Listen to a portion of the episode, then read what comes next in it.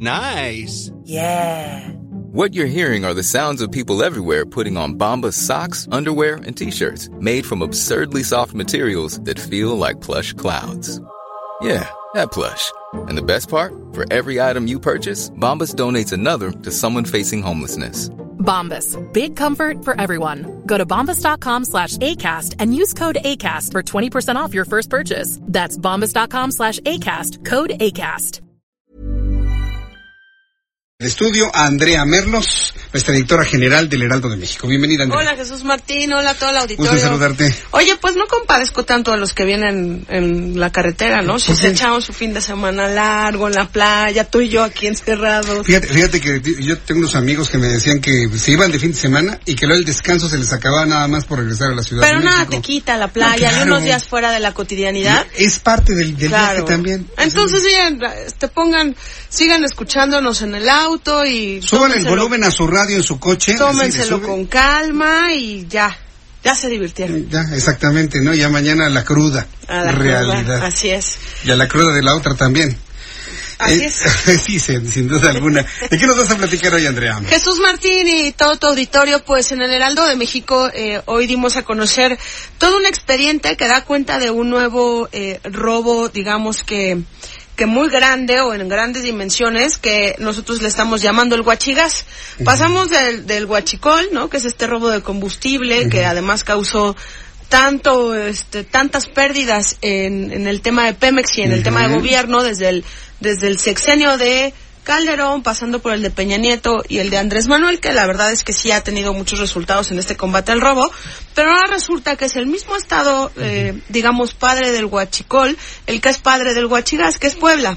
¿Y qué está pasando, Jesús Martín? Pasaron de robarse los cilindros estos de gas LP en los normales a robarse las pipas Pipas de gas. pipas de gas que están revendiendo en ciertos municipios, en ciertos, además municipios urbanos, porque imaginemos el uso del gas y la pipa no la puedes ocultar, no, no es, no es algo, digamos, puedes que puedes, pues, es correcto, más el manejo y toda la pipa, y están vendiendo la, el, el litro de gas 50% abajo de su precio. Los gaseros ya están, la verdad, con una alerta importante. Cada gasera reporta entre 3 y hasta 10 millones de pesos en pérdidas por esto. Tienen más de 40 pipas perdidas. Eh, las vuelven a encontrar después, pero ya es un expediente que está el gobierno tratando como delincuencia organizada, porque si bien mm, afortunadamente no hemos tenido eh, casos de asesinatos como en el Huachicol, que ya ves que mm, llegaban a matar a los, a los choferes o había esta pugna, hasta ahorita ha habido un saldo blanco, por lo menos de lo, de lo que conocemos, eh, en, en estos robos, pero eh, pues imagínate que salimos de una y otra y están innovando como en este tema del robo. Están seis estados y principalmente Puebla y Guanajuato son los que más tienen esto. Lo- el mismo gobierno ha investigado con la gente, han ido a tocar las puertas y la gente lo que te dice es, pues a mí no me importa quién sea la, la pipa, ¿no? O sea, yo pago 50% menos y eso es lo que me importa. Pero eh, hay varias preguntas que nos estamos haciendo y que vamos a darle seguimiento en la edición impresa toda esta semana. Una, ¿quién te está vendiendo ese gas? Porque esa persona que te vende el gas a veces entra a tu casa. No, no todas las casas y condominios tienen las, las extensiones afuera, a veces tienen que entrar, ¿no? ¿Quién es el que está entrando a tu casa? Dos, eh, ¿bajo qué capacitación o medidas de seguridad te están dando ese gas? Porque de repente ese 50% menos que yo entiendo que todos queremos cuidar nuestro dinero y que, y que la vida cada vez es más complicada y, y- y cara en este país, pero ese 50% te puede causar una tragedia mayor, como lo pasó con el Huachicol.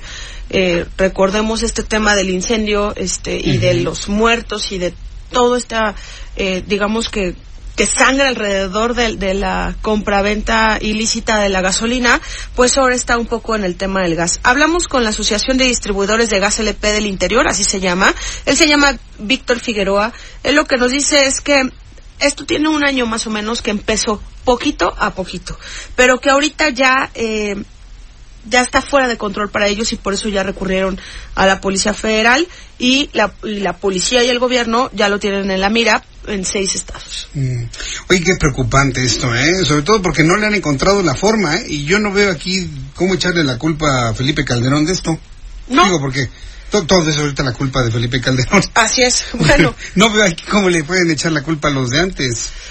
Mira, Porque esto es nuevo, ¿no? Esto es La- muy la- nuevo. Muy nuevo el robo Ajá, de gas. pues sí, es, es, es un año, más o menos lo que ellos identifican que empezó con esto que te digo que fue robo de cilindros, ¿no? Sí. que, que los revendían.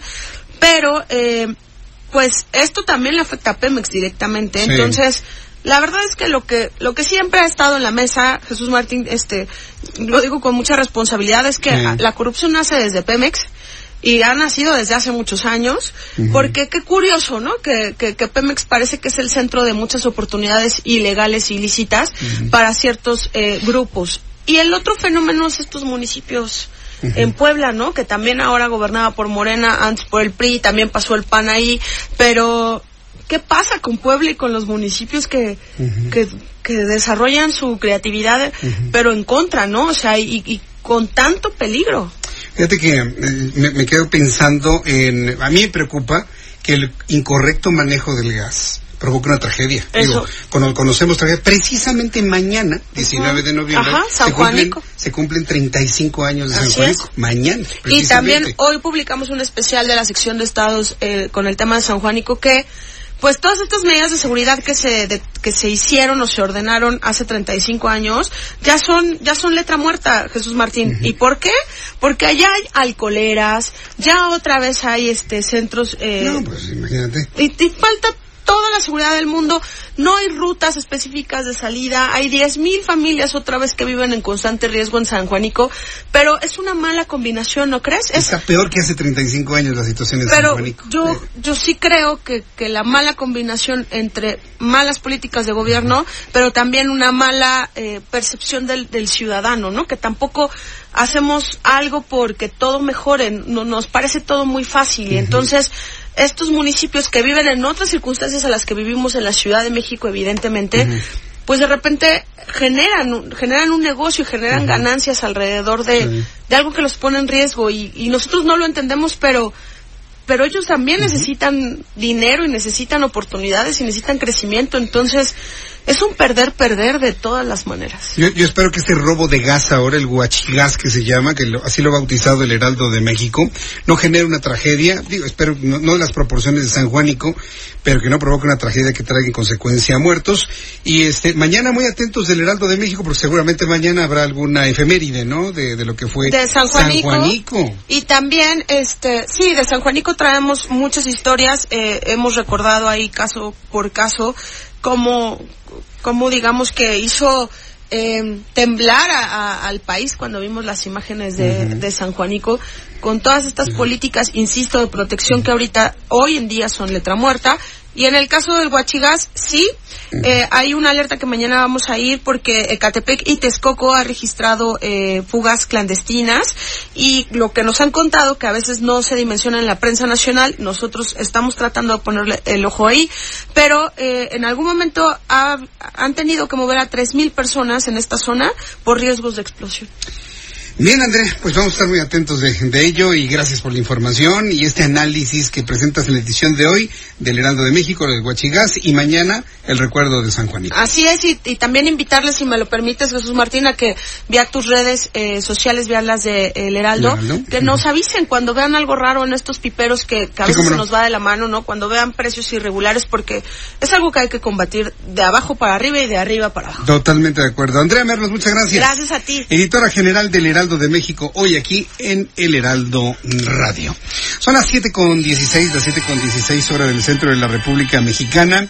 Sí, yo sé que hay varias personas eh, jóvenes que nos escuchan. Even when we're on a budget, we still deserve nice things. Quince is a place to scoop up stunning high-end goods for 50 to 80% less than similar brands.